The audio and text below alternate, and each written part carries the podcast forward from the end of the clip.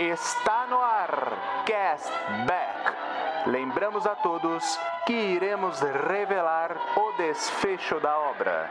O famoso spoiler.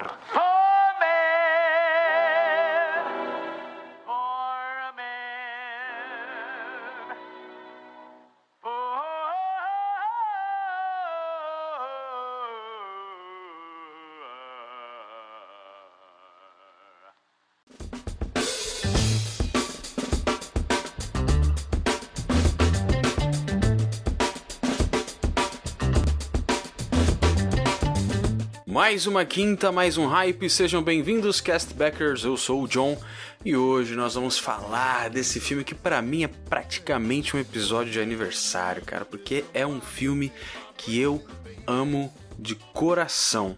Nós vamos falar de Sinais do M Night Shyamalan de 2002 e é claro que para esse papo de altíssimo nível eu não tô aqui sozinho. Estou com os meus amigos Rodrigo Poli. Fala, meus queridos castbackers. Como vocês estão? Beleza? Queria falar para vocês que eu já estive em Passo Fundo, Rio Grande do Sul. E ainda bem que eu não vi nada normal. Eu também já estive. Ó, oh, caramba! E juntamente conosco, formando aqui o time de elite do Cashback, Eduardo Schneider. Fala John, fala Rodrigo. Eu acredito em sinais e acredito no acaso também. Como que fico? Ih, rapaz, é meio a meio. Show de bola. Ó, então você sabe como é que funciona, né? Pega aí a tua babá eletrônica, aumente o som e. Oi, eu sou o Marcelo Hessel e se prepara que o hype já vai começar.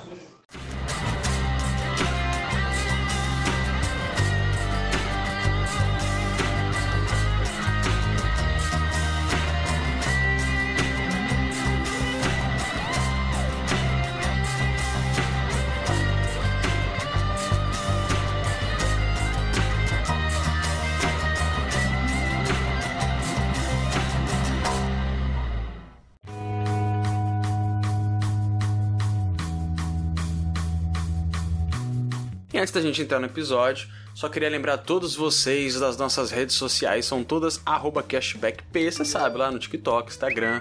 Se quiser mandar uma mensagem pra gente, se quiser se contactar, ver quando o episódio for lançado, você pode encontrar isso lá nas nossas redes sociais, tá bom? Cashbackp, esse pezinho aí de podcast. Então você sabe como é que funciona no final desse episódio. Nós temos um sistema de nota, nós damos um selo pro filme, né? A gente vê lá nosso padrão cashback de notas para você ficar aí até o final e poder recomendar, assistir, talvez não, o filme, né? Hoje eu acho que é altamente recomendável, mas vamos lá. E também lembrar vocês da Jukebox, que no final desse episódio nós separamos uma música exclusiva que pode ou não ter a ver com o filme, né? A gente escolhe ali para você curtir aí no final do episódio, tá bom? E esse episódio foi graças aos nossos apoiadores, não é isso, Edu? Isso mesmo, John graças ao Cashback Gold. Aí você vai perguntar: o que é Cashback Gold? O que é isso? É o nosso plano de assinaturas que a partir de R$ reais mensais ele te dá direito a participar lá do nosso grupo do Telegram, escolher a capinha dos episódios que o John faz lá com todo carinho, participar como ouvinte do último episódio gravado no mês e se chegarmos a 500 reais de apoio, nós vamos sortear um cartão presente de 100 reais da sua loja que você escolher. Aí você vai me perguntar, mas Edu, Onde é que eu vou para assinar? Gostei desse negócio, mas eu quero assinar. Onde é que eu vou? Você vai lá em catarse.me barra cashback. Repetindo, catarse.me barra cashback. Ah, beleza, agora já sei onde é, mas pô, vou falar para você, Edu. Ajudar todo mês fica pesado para mim, cara. Mesmo que seja 5 reais. Mas eu queria ajudar vocês aí. Eu gosto muito do trampo de vocês. Queria ajudar. Como é que eu faço assim para dar uma contribuição esporádica? Fala aí pra galera, Rodrigão. Ah, Edu, é muito fácil. Agora o Cashback tem a chave Pix, que é o e-mail pcashback@gmail.com. Aí lá você vai poder doar o dinheiro que você quiser, como você puder, quando você puder, apenas uma única vez. Tá certo? Você não vai ter aquela questão de todo mês ter que pagar um X, né? Se puder, vai ser muito bem-vindo. Se não puder, faz esse Pix pra gente que vai ser muito legal, tá bom? pcashback@gmail.com. Maravilha, então ó, esse episódio aí foi um oferecimento dos nossos patrocinadores do mês, que são Ana Paula Menezes Ferreira, Caroline da Silva Chaves, Sérgio Luiz Quiminazo Machado, Jonathan Silva Rodrigues, João Vitor Maia da Fonseca, Cristiane Martins de Melo Souza, Gabriela Camarão Mota, Clara Cerqueira Brunelli, Paulo Soares da Cruz Neto, André Mariano de Araújo, Rogério Apolinário, Natália Reis, Emerson Dionísio de Souza, Luana da Silva Meira e Eduardo Luca de Freitas. Galera, muito obrigado por tornar esse episódio possível. E muito obrigado também àquela galera que ouve nosso episódio, é, que, Sim. que repassa pros amigos, que dá as cinco estrelinhas lá do Spotify, que também é maravilhoso, né? Que participa das nossas enquetes. Muito obrigado a todo mundo que tá aqui com a gente. Todo mundo ajuda como pode, não é mesmo? E agora bora pro episódio.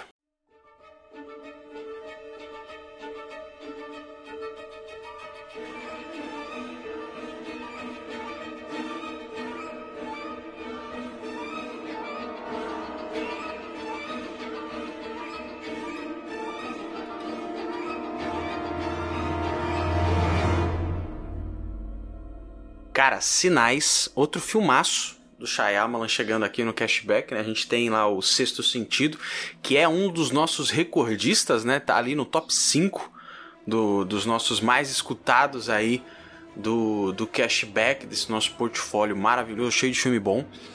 E eu vou te falar um negócio, eu tô feliz em trazer esse filme, viu, cara? Porque eu gosto muito, muito dele, é o meu favorito do Shyamalan. E assim, foi muito bom reassistir, anotar, pegar os detalhezinhos para comentar aqui no episódio. Vocês gostam desse filme? Vocês gostavam? Continuam gostando? Gostei desde a primeira vez que assisti, John. Lá em 2002, assisti no cinema, tive esse privilégio. E eu já tinha gostado dos outros dois filmes dele que eu tinha assistido, né? O Sexto Sentido, que é o nosso Vasco aqui do nosso cashback, é o nosso vice-líder, né? É o segundo colocado. Olha Então, só. Né? Desculpa aí quem é vascaíno, mas eu não podia resi- não resistir à brincadeira. Ai, ai, ai. né? E o Corpo Fechado também, o Unbreakable, outro filmaço também, que eu gostei demais. Outro com plot twist, né? Maravilhoso. E aí chega nos Sinais aqui de 2002, que também é um filme espetacular. Dirigido por ele, o M. Night Shyamalan. A nossa querida Kathleen Kennedy é a produtora desse filme, né? É um filme da Touchstone Pictures, né? Que é a linha da Disney ali que faz os filmes, assim, entre aspas, mais adultos, né? Ele também é o roteirista desse filme. Compositor desse filme é o James Newton Howard, que também estava com ele lá no Sexto Sentido, que a gente tem o nosso episódio aí, vocês já ouviram falar nele. E outro cara aqui que estava lá no Silêncio dos Inocentes, episódio recente aí que a gente, a gente lançou. O fotógrafo desse filme é o Taki Fujimoto. É, a gente vai falar aí durante o episódio, a fotografia desse filme é belíssima. Edição também lisa, maravilhosa, gostosa de ver, editado pela Bárbara Tulliver, que fez lá com o M. Night Shyamalan, fez A Dama na Água, que muita gente não gosta, mas eu até que, que curto ali, com a Bryce Dallas Howard, gosto ba- bastante do filme. E é um filme que tem um elenco também maravilhoso, né? Infelizmente o Mel Gibson, né, que né, fez um monte de besteira aí na, na carreira, pô, é antissemita, né, um monte de coisa errada aí. Mas se você for pegar só como ator, cara, maravilhoso. Joaquin Phoenix ali, né, ainda não era, ainda não tinha essa fama toda que ele tem hoje, mas tá muito bem no papel. E temos até um representante da família Culkin, né? Nosso querido Rory Culkin lá, irmão lá do, né, do Macaulay Culkin e do Kieran Culkin, que tá aí. O Kieran atualmente é o irmão que mais faz sucesso, porque ele tá brilhando aí como o Roman lá do Succession. Então é um elenco maravilhoso. E tem também a pequenininha ali, talvez acho que foi o primeiro papel dela, a Abigail Breslin, que todo mundo lembra lá do Pequena Miss Sunshine, né? Que ela tá muito bem também nesse filme. E você, Rodrigão? Gostava do filme? Já conhecia? Já, já tinha assistido algumas vezes. Eu, eu gosto muito, né? Eu me interesso muito por temas de extraterrestres, né? Eu, eu sou aquele cara que assiste, né, no Easter Channel, né? Até cansei um pouco de tanto assistir aquilo. Mas, aquela- aquelas coisas daquele cara com cabelo que parece que tomou um choque lá, até esqueci o nome dele.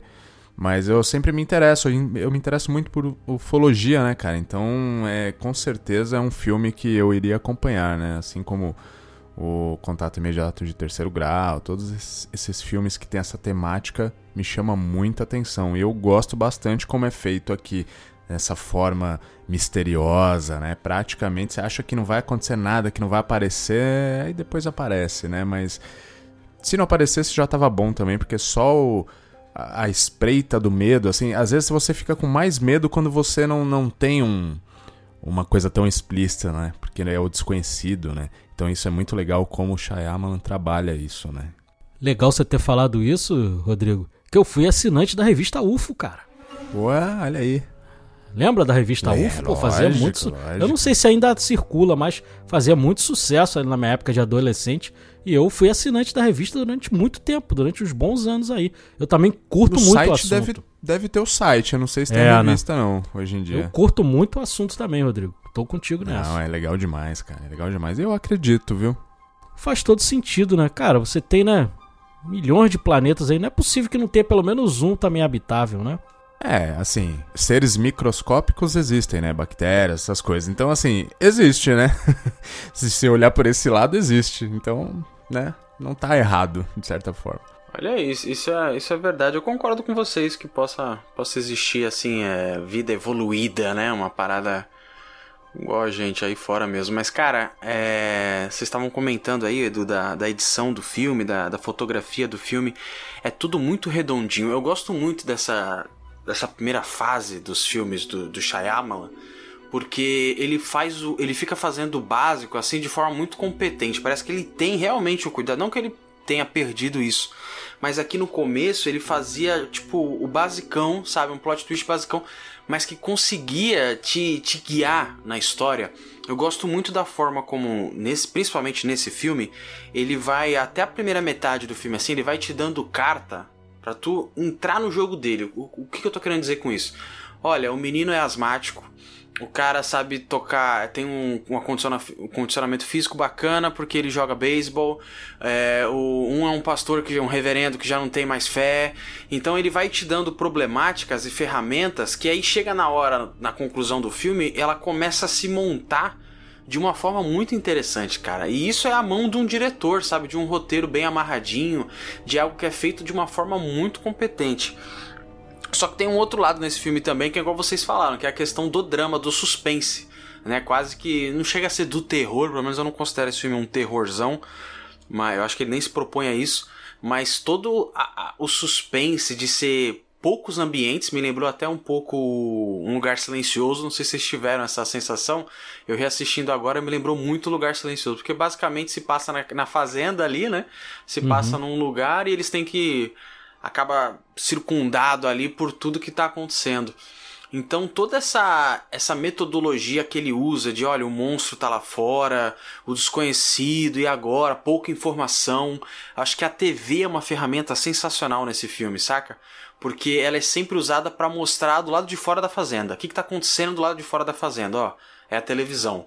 E aí fica passando a reportagem, tem a reportagem do Brasil que é sensacional, mas essas ferramentas que ele vai usando durante o filme, que é muito puxado inclusive de um filme que ele menciona, que é o Guerra dos Mundos, né? Isso é, é muito bacana, cara, é muito sensacional. Ele, inclusive, fala em outro filme também, John. Os Pássaros do, do Hitchcock. É cara. verdade, É, verdade. ele tem muita similaridade ali também com os pássaros. E tem aquela cena que aparecem as naves lá a primeira vez, se eu não me engano, lá no México, né? Cara, ali é muito o dia que a Terra parou, cara. É muito. Que teve até uma refilmagem com o Keanu Reeves horrível, né? Mas o clássico lá também tinha esse clima maravilhoso. Engraçado que você falou aí no Guerra dos Mundos, realmente tem inspiração, inclusive quase que literal ali. A gente vai falar aí quando for mais pra frente do filme. Tem uma parte lá que é quase que literal, igual ao que tem no livro, né, do H.G. Wells. Sim, sim, exatamente. Mas comentando pra gente passar desse assunto, né? A questão do suspense, o, o, o Rodrigo comentou, tal, da forma como ele é montado. Eu acho bacana porque na maioria dos, dos terrores ou do suspense, a câmera ela vai focar no que está acontecendo, né? Por exemplo, ah, se vai passar um bicho ali, a câmera fica meia hora mostrando aquilo ali para o bicho passar. E aqui o filme também usa isso. Mas eu, eu achei interessante, reassistindo ele, que a maioria das cenas de suspense, a câmera tá focada na cara dos atores e não naquilo que tá acontecendo. É uma técnica para você não ter que mostrar, né, o bicho, obviamente, tal. Mas isso funciona muito bem, cara, porque a gente tem uma escalação ótima, né? O Joaquim Fênix tá legalzinho, não é o, a gente tava até comentando em off. Eu Edu, não é o Joaquim Fênix de hoje, né? É um Joaquim Fênix um pouco mais mais novinho ali até na, na atuação, mas ele manda bem.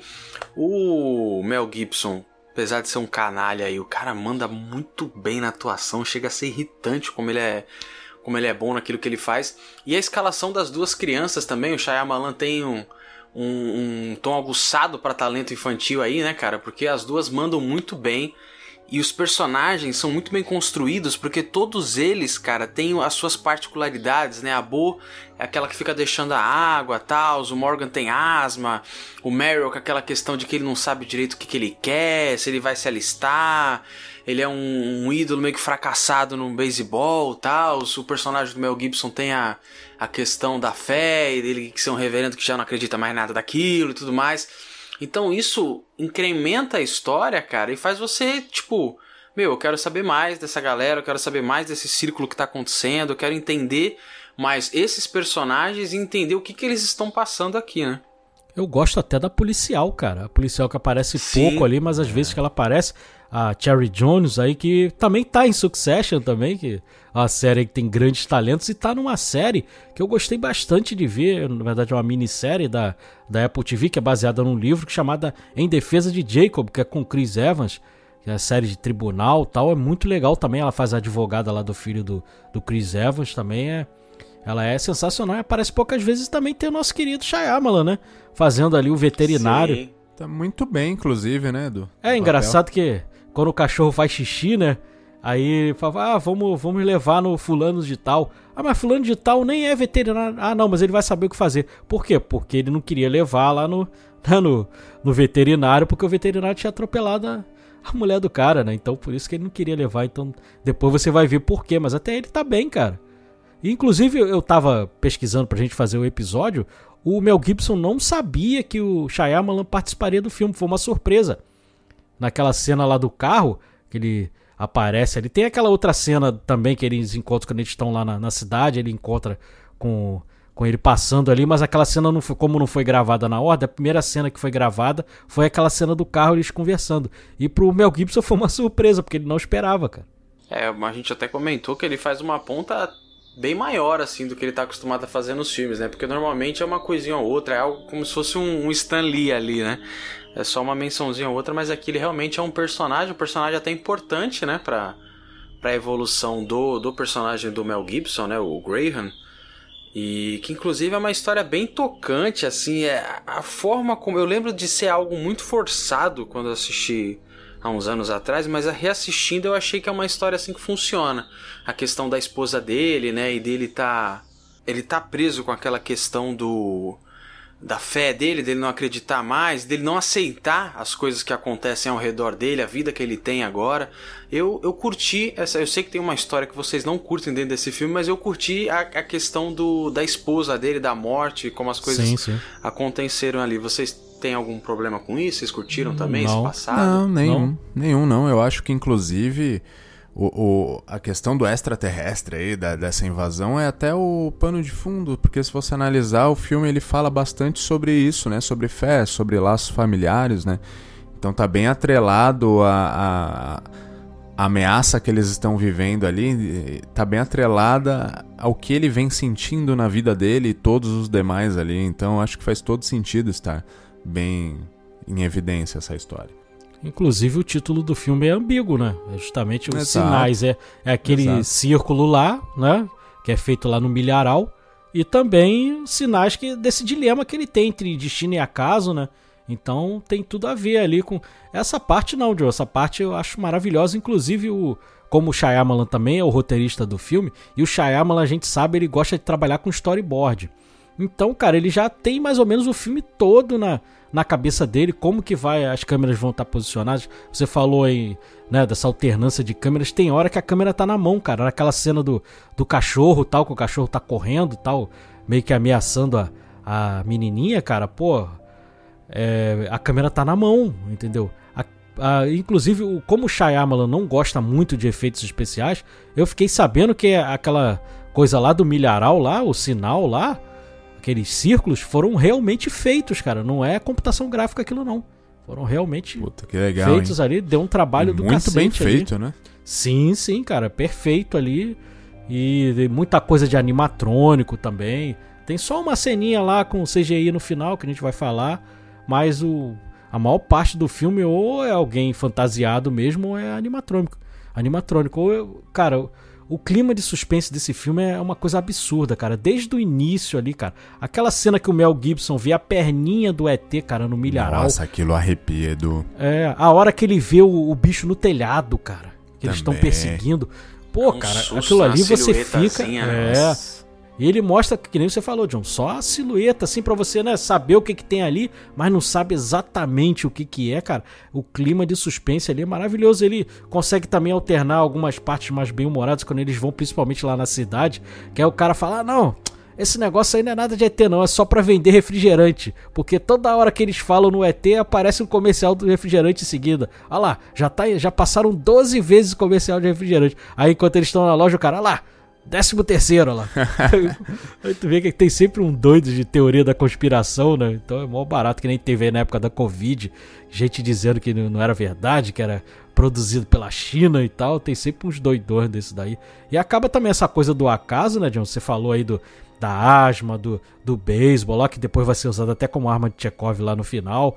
É, da menina a coisa da água. E tem também o livro, né? Porque o menino começou a ler ali, entender um pouquinho mais do assunto por um livro deixado por acaso lá na livraria, porque não era. A livraria não vendia livros de, de ufologia aí, e tinha lá um por acaso, então também a gente pode incluir ali, né? Ou como um sinal ou como um acaso, dependendo de se você tá num grupo ou tá no outro, né? Boa. Boa. É, então, essa questão do. Quando ele pega o livro, é legal porque é quase uma. Ele vai brincando com, essa, com essas coisas clássicas, né? Estereótipos clássicos de, de alienígena, da coisa do chapeuzinho de alumínio, ah, que eles vão ler as nossas mentes e tal. Inclusive tem uma cena que é bem dramática lá, que ele tá folheando o livro, e aí tem um lugar que parece exatamente a casa dele, né? Que os alienígenas estão soltando um raio laser lá e pegando fogo. E aí na frente da casa tem três corpos, né? Que é o dele, do, dos dois filhos. Então é, é bem louco, assim. Esse livrinho é uma ferramenta muito interessante, cara. Eu, eu, eu gostei dele. E é igual você falou, ele tem cenas que são comédia, né? Tem cenas que você consegue quebrar um clima assim e tal, para engraçado. Principalmente vem ali do, do personagem do Joaquim Fênix, mas ele também consegue passar uma mensagem. Eu, eu sou muito dessa filosofia do Rodrigo, cara. Eu acho que esse, o alienígena, ele, a invasão alienígena, ele é um pano de fundo dessa história que é uma história familiar, sabe? É uma história dessa família que perdeu a, a matriarca ali, né? O cara perdeu a esposa, perderam a mãe, e aí você vê funcionando de uma forma bem disfuncional mesmo. Tanto é que é pra mim um dos pontos mais altos do filme essa conversa que eles têm, que o Mel Gibson fala, né? O personagem do Graham fala que existe dois tipos de pessoa, ele conta uma história toda. Ali é muito bacana porque ele mostra é, o lado do irmão mais velho, né? Ele mostra a profundidade do assunto do Graham, tal, até porque é um cara que estudou e tudo mais. E aí ele fala, olha, tem dois tipos de pessoa. No final de tudo isso aqui é dois tipos de pessoa. Aquelas pessoas que acreditam em sinais, em milagres, e aquelas que acham que tudo é acaso, que tudo é sorte e tudo mais. E aí eu acho interessante porque isso é uma formação de personagem incrível, porque ele fala isso, você vê que o assunto tá num nível assim, mega maduro, o cara tá todo magoado, todo ferido. E aí o irmão dele, tipo, ah não, é mesmo, porque pô, comigo eu sou um cara dos sinais. Porque uma vez eu fui beijar uma menina e aí eu vi que tinha chiclete, na hora que eu parei de beijar ela pra jogar o chiclete fora, ela vomitou. Eu pensei, caramba, cara, olha que sorte, é um milagre e tal. Então você vê que o nível dos dois é completamente diferente, saca? Porque ele Um é, é muito, muito mais molecão, infantil. né? Muito, é muito mais, tipo. Ele é muito mais superficial que o, que o irmão, né? Que já tem ali, constitui uma família e tal, o cara já é muito mais velho. E isso são contrapontos muito interessantes, né, cara? Porque ao mesmo tempo, já no lado dos irmãos, você tem a Bo, que é muito mais. Ela é muito fofa, essa atriz, quando ela era pequena. Nossa, ela era muito fofinha, cara. Você fica com agonia ali, porque ela tá no meio de uma situação horrorosa, mas ao mesmo tempo ela tá ali e tal, e ela vai ajudando, e ela vai comentando e falando. É, é muito bacana, cara, a química desses personagens dentro da casa. E a- eu acho que assim, essa cena que você mencionou aí, John, a fotografia dessa cena é linda, né, cara? É que eu gosto muito da luz desse filme. Eu acho maravilhosa. A maior parte do tempo do filme, não sei se vocês repararam, é sempre uma luz que bate em um lado do rosto e outro lado do rosto sempre escuro. E nessa cena fica muito mais evidente ainda. E tem essa hora que ele fala, né, das duas pessoas e, e lá no final quando ele fala que não tem ninguém, né, ele, ele mostra o quanto ele tá desgostoso, né, da, tanto da vida quanto da fé, né? Ele deixou de ser padre e tudo mais. É, meu, como é bonita aquela cena, cara. Como divide assim a luz de um lado e de outro, assim. Parece que mostrando o lado da escuridão. Sei lá, cara. Eu tô meio brisando aqui, mas eu acho muito bonita como, como foi usada a luz nesse filme. Para mim, me chamou muita atenção. Agora eu vejo muita gente que tem uma percepção errada desse filme. Ele se comenta muito, ah, o Mel Gibson tá num dilema porque ele perdeu a fé. Na verdade, ele não perdeu a fé, não. Ele perdeu, cara, naquela coisa de acreditar no Deus misericordioso. Porque ele ainda acredita em Deus, mas ele odeia Deus.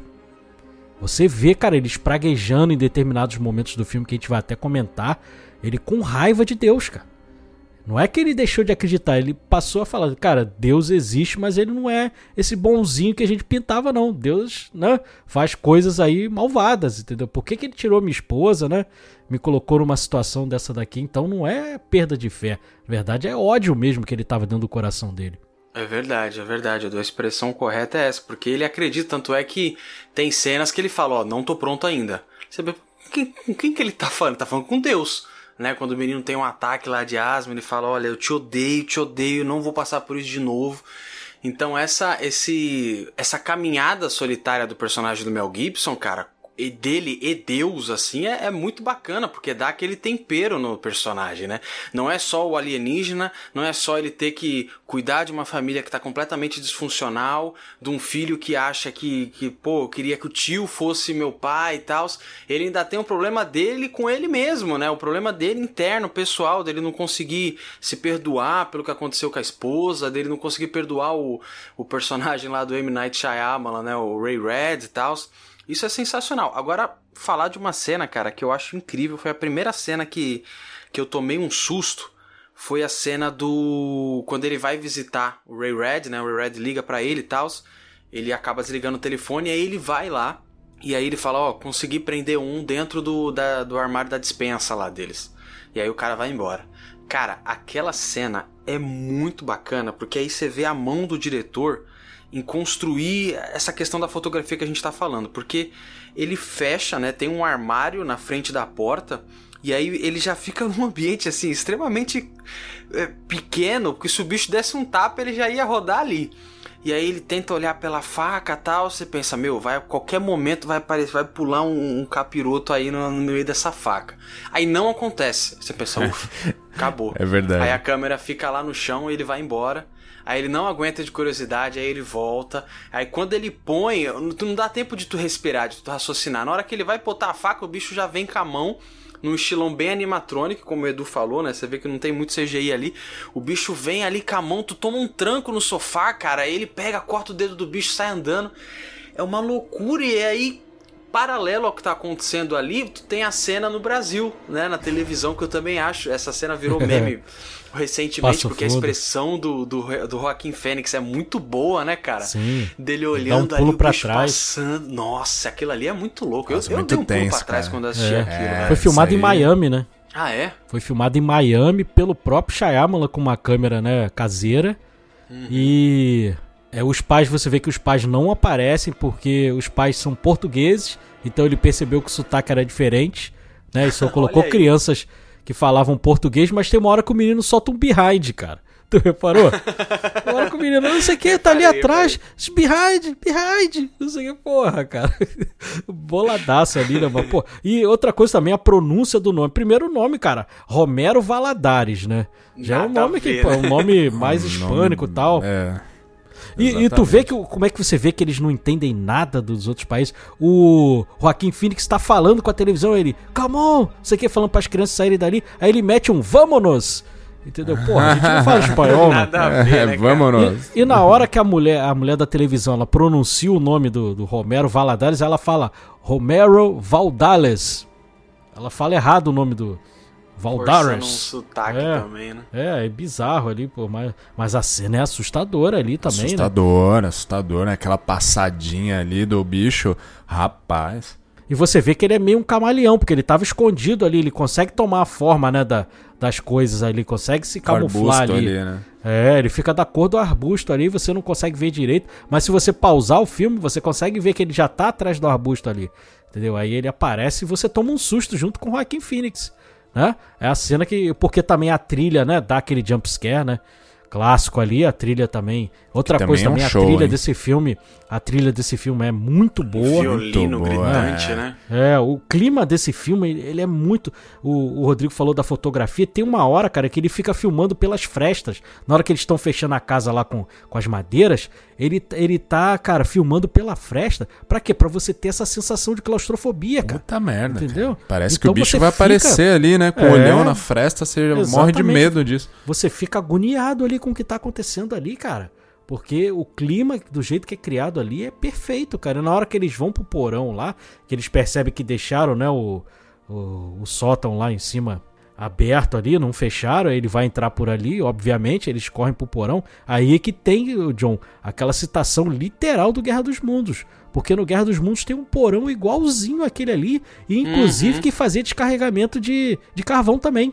Era idêntico, cara, inclusive com as mesmas características. Então, com toda certeza, foi uma homenagem ali. Essa cena, cara, que você tá comentando, ela é muito bonita também, porque é, primeiro tem outra cena que a gente vai comentar depois, mas ele tá, ele já tá mais tranquilo ali, ele começa a contar como que o que, o- que o Morgan nasceu, né? E aí ele foca E aí tem Não. uma curiosidade. Isso, preenchendo a tela, tá a cabeça do Mel Gibson de um lado, o Morgan do outro, e atrás de plano de fundo tá o Joaquin Phoenix, né, o Meryl, e a, boa menininha. E aí ele tá contando, você quer saber como você nasceu? E aí você escuta os passos. Aí ele fala, estão no telhado. Aí ele tá passando lá no fundo, e ele tá contando a história. Chegaram, entraram na casa, e não sei o que, e aquela coisa frenética, e ele parado contando a história. E você vê os passos, e janela quebrando, você pensa, caraca, que loucura, velho. É, esse clima, essa, essa forma, esse ambiente que é feito nesse filme é muito bom. Eu, eu gosto muito dessa cena, cara. Sabe o que aconteceu quando você nasceu, Morgan? Você saiu e sua mãe ficou sangrando. Os médicos tiraram você do quarto e eu nem tive tempo de ver você. Estão no telhado. Enquanto tratavam dela, ela só perguntava por você. Dentro da casa. Eu queria que sua mãe visse você primeiro. Porque ela sonhou com você a vida inteira. Quando ela se sentiu melhor, trouxeram você e colocaram nos braços dela. Ela olhou para você. Você olhou para ela. E vocês ficaram se olhando por um bom tempo. Aí ela disse bem baixinho: Oi, Morgan. Sou eu, sua mãe. Você é como eu sonhava. É Mas demais. qual que é a curiosidade, Edu? Essas duas histórias que são contadas da- das duas crianças, na verdade são as histórias dos dois filhos do Shyamalan. Ele Caramba, tirou de citação. Exatamente. Inclusive, uma das histórias é da Ishana. Ishana Shyamalan, que é roteirista e vai dirigir um filme agora também. Então, ela, ela dirigiu é, alguns episódios de uma série que tem na Apple TV chamada Servant. E ela, ela é uma boa diretora, cara. Ela tá começando aí agora, mas ela já tá, tá mandando bem. Então, tem essa curiosidade também que ele botou a história pessoal dele ali né, no filme ali, né? E aí eu queria perguntar uma coisa pra vocês, porque tem aquela coisa lá do almoço, né, da- do jantar, né, que eles, cada um vai comer aquilo que gosta, que fica parecendo que eles estão no corredor da morte, né? Porque né, né, cada um vai a última refeição da vida e tal. E aí, cara, quando ele começa a espraguejar o negócio da oração, né? Não, aqui eu não vou gastar mais um minuto com oração, que ele começa a espraguejar.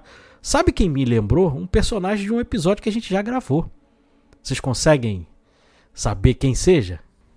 Putz, não, não, não, não veio, Edu. Tenente Dan do Forrest Gump Dan. na tempestade. Tenente Dan. Olha Né? aí. Porque ele também tava espraguejando, porque ele tava nesse dilema também, porque ele tinha perdido as pernas, né?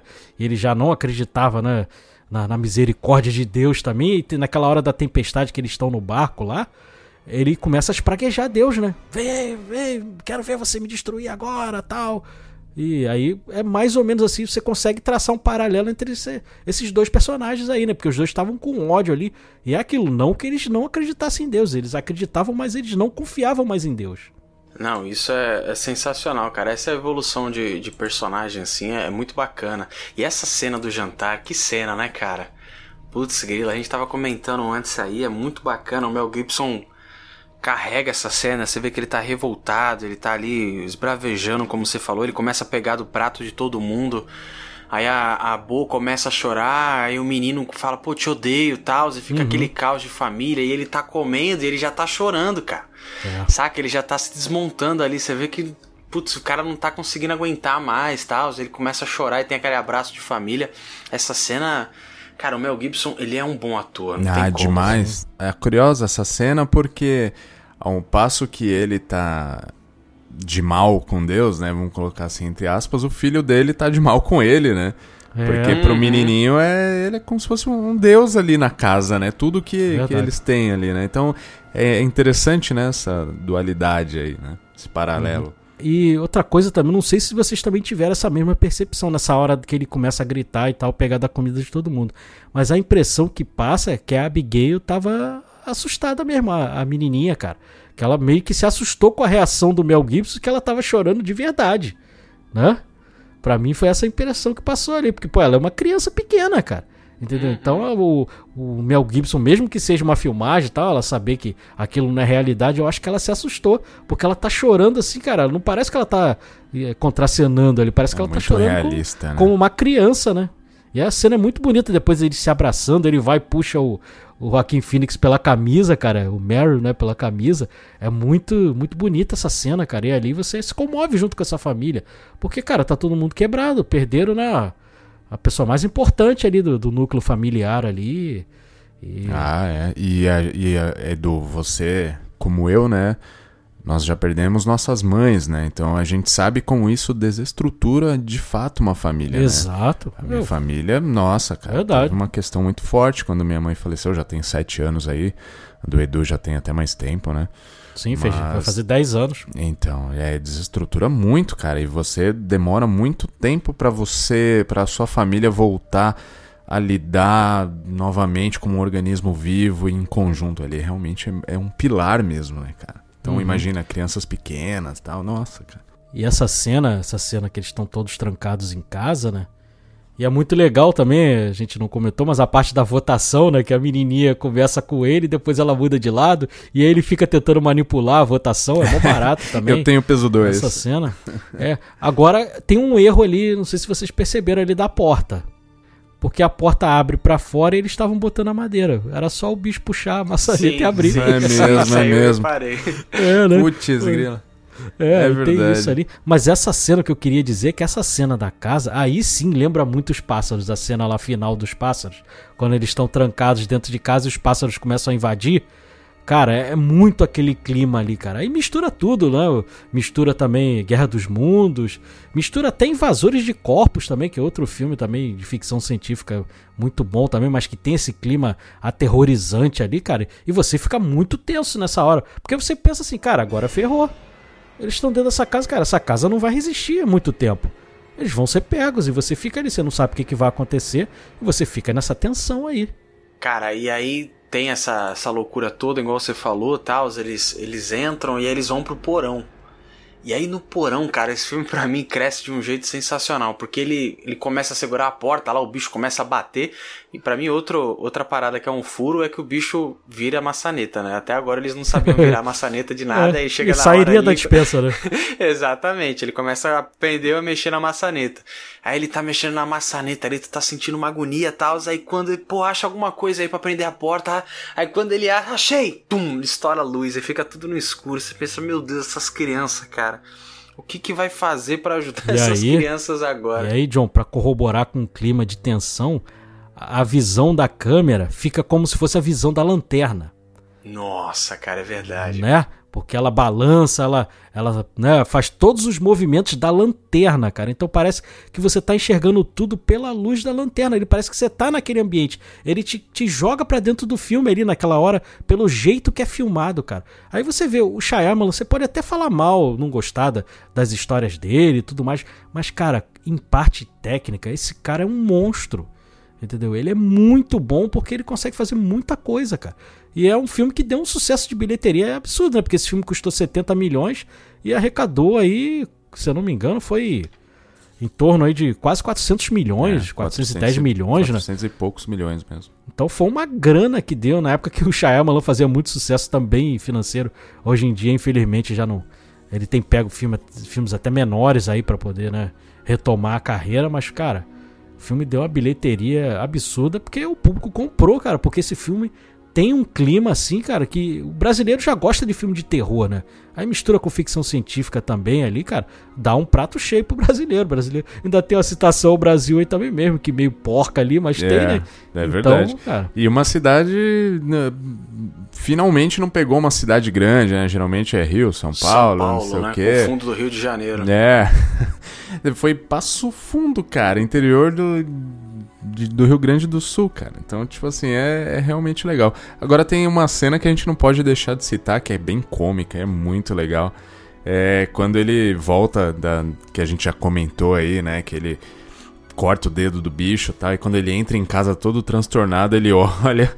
Tá os três com um chapéuzinho de papel alumínio, assim, aquela cena é muito boa, né, cara? É muito engraçado, né? Ele para e olha e fala, meu Deus do céu. É, ferrou, né? E- ele fica, cara, ele, o menino começa a ler o livro pra ele, e aí ele não consegue conter o riso, né? Ele começa a rir e a filha dá uma bronca nele, né? Pai, isso aqui é sério, pai. Fica quieto aí que isso aqui é sério. Olhando pra ele assim, né? Com, com aquele olhar, né? Penetrante ali, ele- aí ele tenta engolir o riso. Não, não, beleza, continua lendo aí. Só que aí, cara, eles começam a ler uns absurdos, né? As coisas que estão escritas ali naquele livro. E tem uns desenhos que parecem desenho de criança, cara. Dos alienígenas, cara. Né? É muito engraçado ali. É no melhor estilo é Bilu, né? É, sim, sim. total. Não, quem que escreveu o livro? Ah, foi um tal de Doutor Bimbo. Ele falou, Bimbo. Doutor Bimbo? É, é, nessa dar hora ele risada. quase não, não- né, ele fica assim, o riso, ele tá rindo pelos olhos ali, cara. É muito bom, cara, é muito bom. É, toda a conclusão, eu sei que tem uma parte que a gente tá chegando, que é que você, a gente tava comentando em off aí. A, a grande parte, assim, da galera que você conversa sobre esse filme é o que mais incomoda, né? Porque tem essa cena do porão e tal, é muito boa essa cena, tem aquele susto do menino, né? Que eles estão tentando achar por onde que entra o ar e tal, o moleque toma um tranco, tem a... Tem asma e tal. E aí eles voltam, né? Amanhece e tudo mais, eles voltam lá pra Começa cima. a e escutar tem no a- rádio, né? No rádio Isso, dizendo que tá tudo certo, que já Bem Guerra resolveu, dos Mundos também, tal. né? Essa coisa do, do Sim, rádio sim, tal. explora bastante o rádio, é, é bem interessante. E aí eles voltam, e aí o, ele pega a televisão, põe o menino na sala, pega a televisão, na hora que mostra pelo Foda reflexo também, né? da televisão. Nossa. Isso eu também achei muito cara. Assustador, cara.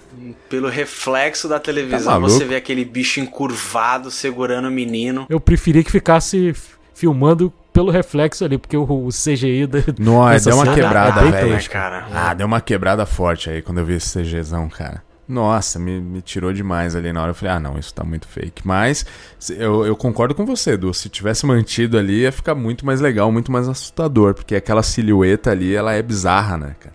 Ele é meio corcunda, né, cara? E É. ele até tenta Alto, disfarçar né? o CGI com a luz das duas janelas, assim, mas Uhum. hoje, olhando assim, você vê que tá só feio mesmo, assim. a E ele parada, é meio né? camaleão, né? Tu vê que ele, É. na parte das costas, assim, ele tá formando até a imagem da, da menina, cara, né? Na parte Sim, das eu não, costas. eu não tinha reparado nisso. Hoje, com a TV de resolução melhor, tal, vendo um filme em uma qualidade Full HD, você consegue ver mesmo ele. Até na cara dele tem coisas de trás dele, né? Tipo a janela, Sim. o papel de parede. A camisa do menino, né? Uhum. O xadrezinho da camisa do menino também, ele tá se transformando ali. E é. Cara, tirando essa parte, né? o- vamos tirar aqui o elefante da sala. Tirando essa parte da água, o resto do filme, pra mim, ele é muito bom, cara. É muito acima da média. Agora, essa parada da água é que não faz sentido, né, meus amigos? É. Olha, eu vou falar pra vocês que realmente não faz. Eu passo pano assim, porque pra mim, quando eu assisti esse filme pequenininho, pra mim foi algo tipo, nossa, tava na nossa cara o tempo todo e eu não vi, que legal, tá. Olhando hoje, eu falo, putz, isso aí é. Como é que. O nosso planeta, cara, é conhecido como planeta água. Você olha de longe, só tem azul aqui, cara. Saca? Só tem água. Como é que o bicho me desce água- planeta? que é. a fraqueza dele é a água. É. E só tem água A aqui, água cara. queima a pele dele, velho. E aí ele fala: ah, Sim. hum, tô pensando aqui, vamos lá. Acho que é uma boa ideia. Não, né? É, acho que é meio burro esses bichos aí, mas não são É, tão evoluídos assim, né? Agora eu tenho um paralelo aqui pra traçar, é meio cômico com coisas que foram mostradas no filme, mas vocês vão concordar comigo que faz sentido. Quem disse que extraterrestre é inteligente só porque viaja no espaço? De onde Olha surgiu aí, é essa uma- teoria de que eles são inteligentes? É, e vou dar um exemplo pra vocês de um povo que está no nosso planeta Terra. Os Estados Unidos da América. Os caras não sabem nem que no Brasil se fala português, que a capital aqui é Brasília. E eles, eles têm a NASA, eles vo- voam. Então, por, se existe um povo burro como o americano no planeta Terra, por que, que não pode existir um povo burro em outro planeta? É é verdade, verdade? é verdade. Faz sentido, faz Olha aí. sentido, Edu. Sua tese é muito boa. É, faz sentido. Eu concordo. Eu não tenho nem como discordar do negócio É. desse. O americano tem a NASA e não sabe É. geografia? Pois isso é, aí. bicho. Né? Vai- Tem outra pô. coisa também que me incomoda, aí é estilo Nolan, o John. É porque ele tinha cortado lá o dedo do alienígena, né? Certo? Uhum. E aí, você vê que o alienígena que pegou o filho dele, ele está sem um pedaço do dedo, certo? Uhum. E aí ele faz um flashback de segundos mostrando a cena cortando o dedo. Precisava? Não. Não. A gente já matou na hora que era aquele. Ah, não tem um pedaço do dedo? É aquele lá do, da dispensa do veterinário. Você não precisava mostrar, fazer um flashback ali de. Mesmo que seja de segundos, mas aquilo ali, cara, é muito Nolan, né? Sim, sim. E não é só cenas, viu, Edu? É, você pode reparar que no roteiro, é que agora eu não vou lembrar nenhuma de cabeça, mas às vezes ele fala a coisa que tá acontecendo. E isso é uma parada meio nova, tipo, pô, eu não sou burro, eu entendi. Entendeu? Se você tivesse mostrado nesse caso só o dedo cortado, você não precisa mostrar a cena que ele cortou o dedo. Não é como se fosse no episódio passado de Sinais. É, acabou de acontecer no filme. Entendeu? E não é um filme longo, é um filme de uma hora, acho que 40, uma hora e meia. Então não, não precisa dessa, dessa coisa, já vamos parar e vamos explicar o que tá acontecendo aqui e tudo mais. Até a questão, né, depois que o moleque toma o, o jato de veneno e tal, ele pega e aí ele explica, ele fala, ó, o pulmão tava fechado, foi por isso que ele nasceu com asma e tal. Essa mensagem, que pra mim é muito bonita, dessa coisa da predestinação e, pô, é, todas as coisas se conectam e tudo mais, não é uma coisa que pra mim precisava ser falada o tempo todo no filme. Uhum. Ela pode ser analisada, a gente percebe isso, é uma sutileza. Sim. Eu não sei se isso ocorre por conta de falta de segurança, talvez, no roteiro, falta de segurança do Shyamalan de, sabe, deixar o filme fluir dessa forma.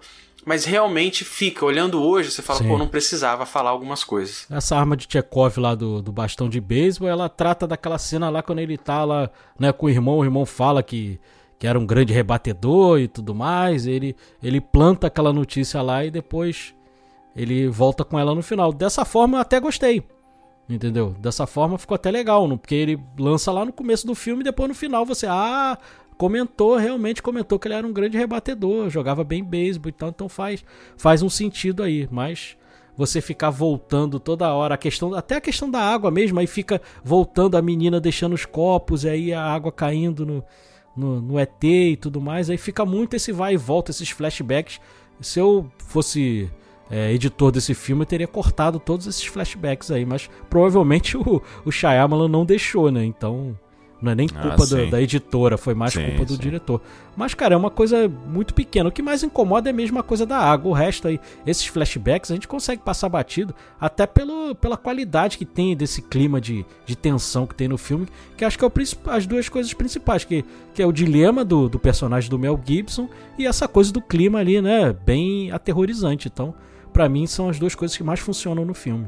Agora, os filhos dele sempre deram a letra, né? O filme inteiro, né? O menininho, porque ele acreditava, é o primeiro a acreditar e, e correr atrás e, me- é o primeiro a mencionar, né? Falar, não, isso são os extraterrestres, não sei o quê, e vai atrás de um livro e tal, não sei o quê. E a menininha de forma até involuntária, né? Com essa questão do, dos copos, quando ela fala, ué, mas a televisão aqui passa o mesmo programa em todos os canais, né? Então, tipo assim, ela já tá dando a letra ali que tem coisa estranha acontecendo, mesmo que de forma involuntária, né? E se pudesse cortar, eu cortaria até aquela cena da, da esposa tendo aquela premonição. Falando quase que literalmente o que teria que ser feito. Nossa, isso, isso é uma parada, Edu. Eu ia comentar isso na hora da minha nota, porque é a única coisa que eu tiro meio ponto, porque aí você quebra totalmente a sutileza da mensagem. Sabe, é aquela coisa de, ah, olha, tudo estava predestinado. É como se ela, na verdade, estivesse viajando no tempo, ou alguma coisa assim, sabe? Porque fica muito explícito. É muito tipo assim, forçado. olha, você faz isso, você quando tiver aquela. Faltou falar assim, quando o alienígena pegar o nosso filho, você faz isso, aquele faz aquilo ali, sabe? Ficou muito. um- E não precisava. Vou o te dar uma receita aqui. confiar. É, então, parece que é isso, anota aí. Então, é isso, isso, e não precisava disso, cara. O roteiro tava, tava me ganhando o tempo todo, Uhum. Foi mas mãe esse né? momentinho, é, total, ali foi visão dela, ali foi estranho. Mas de vamos dar a César o que é de César, né? Porque essa, essa cena dela na presa no carro ali também, ela é bem forte também, né, cara? É uma Ah, a cena, cena é boa. uma situação assim que você fica imaginando, você fala, nossa, cara. A Que, última que- vez, né, que você vai falar com a sua esposa. é, é, cara, é uma cena muito forte, assim, muito pesada e, e muito bem construída nesse sentido, assim. Mas eu concordo com vocês. Não, não precisa da, da, da receitinha. sim, sim. Mas acho que é isso, podemos ir pras notas? Bora! Podemos. Bora lá, quem quer começar? Eu começo. Vamos lá. Bora. Filme de 2002, cara. Já vai tempo aí já, hein? 21 anos, hein? Nem Caramba, parece, cara. né?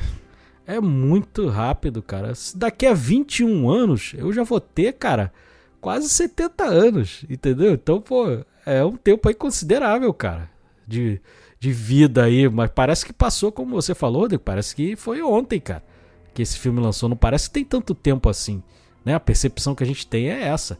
E o filme ele continua muito bom, cara. Esse clima de terror aí, fazendo uma mescla aí de pássaros, né, com o dia que a Terra parou, invasores de corpos, Guerra dos Mundos. Ele só tem, né, só só faz homenagem aí a filmaços aí da tanto da ficção científica quanto do terror aí, cara. Então, ele, né, emulou aí os mestres aí e fez um produto muito bom, cara. Tanto que, né, teve sucesso de bilheteria, a crítica foi, né, meio divisiva até por causa dessa coisa da água e esses flashbacks, essas coisas muito explícitas. Mas, cara, o clima de terror desse filme aí tem poucas vezes eu vi. Eu que sou um admirador assim enorme de filme de terror, não é sempre que eu vejo um filme que me deixa tenso assim não, até pelo jeito dele filmar. Ele filma muito bem ali, tem certas cenas muito é, né, agoniantes ali, porque pelo jeito dele filmar, né, atuações todas ali acima da média, todos muito bem. Tiro aí um pouquinho por causa dessa coisa da água, dessas coisas do flashback, a coisa explícita da esposa, mas ainda assim, pra mim é um filmaço e eu vou dar uma nota 9. Show de bola. Então, nota 9 aí pra sinais. E aí, Rodrigão? Bora! Vamos lá, vamos lá.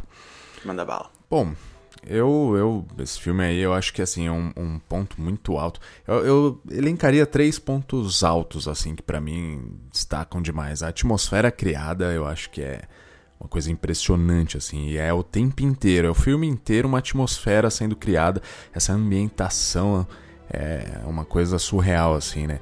Mesmo assim, o milharal ali, né, cara, à noite com aquela perninha do, do, do bicho aparecendo ali, cara. Puta, dá, dá arrepio, né? Causa arrepios aquilo ali, né, cara? Ou mesmo quando eles estão dentro da casa e aqueles passos, né? Você não sabe o que é, você nem viu direito o que é e você fica só ouvindo. Tum, tum, tum, vai chegar por algum lado, vai, vai aparecer o bicho em algum lado aí, pelo amor de Deus tal. Então, assim, cara, essa ambientação, cara, que coisa louca que criaram, né? Essa atmosfera aí, os, o diretor, Agora me fugiu o nome. O diretor. Shyamalan. É, Shyamalan, esse nome dele é complicado.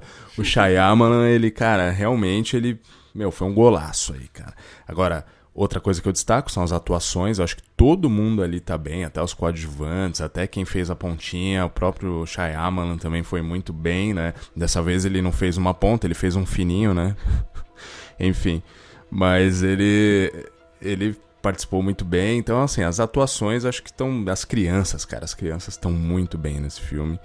E para mim a fotografia. Fotografia é maravilhosa, como eu já destaquei aí no episódio, né, cara? É, essa, essa questão da, da luz para mim me chamou muita atenção e eu achei muito bonito como foi feito, né? E como casou com a ambientação que ele quis trazer, né? Uh, tem esses pontos que o Edu já mencionou, que a gente já conversou, que não curto muito, né? Essa questão do CGI datadão, mas tudo bem, né? A gente perdoa porque, pô, foi 2002 o negócio, então tá tudo bem. Uh, mas eu vou dar uma nota 9 também. Show de bola, então nota 9 aí também pra sinais. Vai eu agora. Olha, eu, eu gosto muito desse filme, cara. Como eu já falei aqui, diversos pontos. Acho que vocês destacaram bastante coisa. Os pontos fortes do filme aí. Eu gosto muito da mensagem dele. Eu gosto muito da, da forma como Shyamalan dirige esse filme. Eu acho que são pontos altíssimos assim na carreira dele. Igual o Edu falou, o cara tem uma técnica assim, putz, cara, espetacular, é muito bom. Espero que ele consiga voltar aí. Eu acho que a técnica em si ele não perdeu, mas falta um roteiro assim realmente, sabe, quente igual esse assim para ele voltar com tudo aí, não que ele tenha ido para algum lugar. Mas pra mim fica devendo, eu vou ser bem criterioso aqui. Pra mim, esse filme no meu coração é um 10 redondo, mas eu vou ser bem criterioso aqui pro episódio. Vou falar que essa questão meio Nolan aí que o Edu comentou e que eu já tava até anotado aqui pra mim falar, ele é uma coisa que incomoda você assistindo de novo. Assim, esse filme é brilhante, é maravilhoso, mas essa necessidade do roteiro de ficar te relembrando as coisas o tempo todo, pra mim é uma falha. A água, a questão do planeta água, ela nem me irrita tanto, mas essa questão do da, do roteiro ser chato nesse sentido, ele é um problema. Então vou dar uma nota 9,5 pra ele, vou tirar meio pontinho aí. E com isso, o nosso querido Sinais é Great Scott.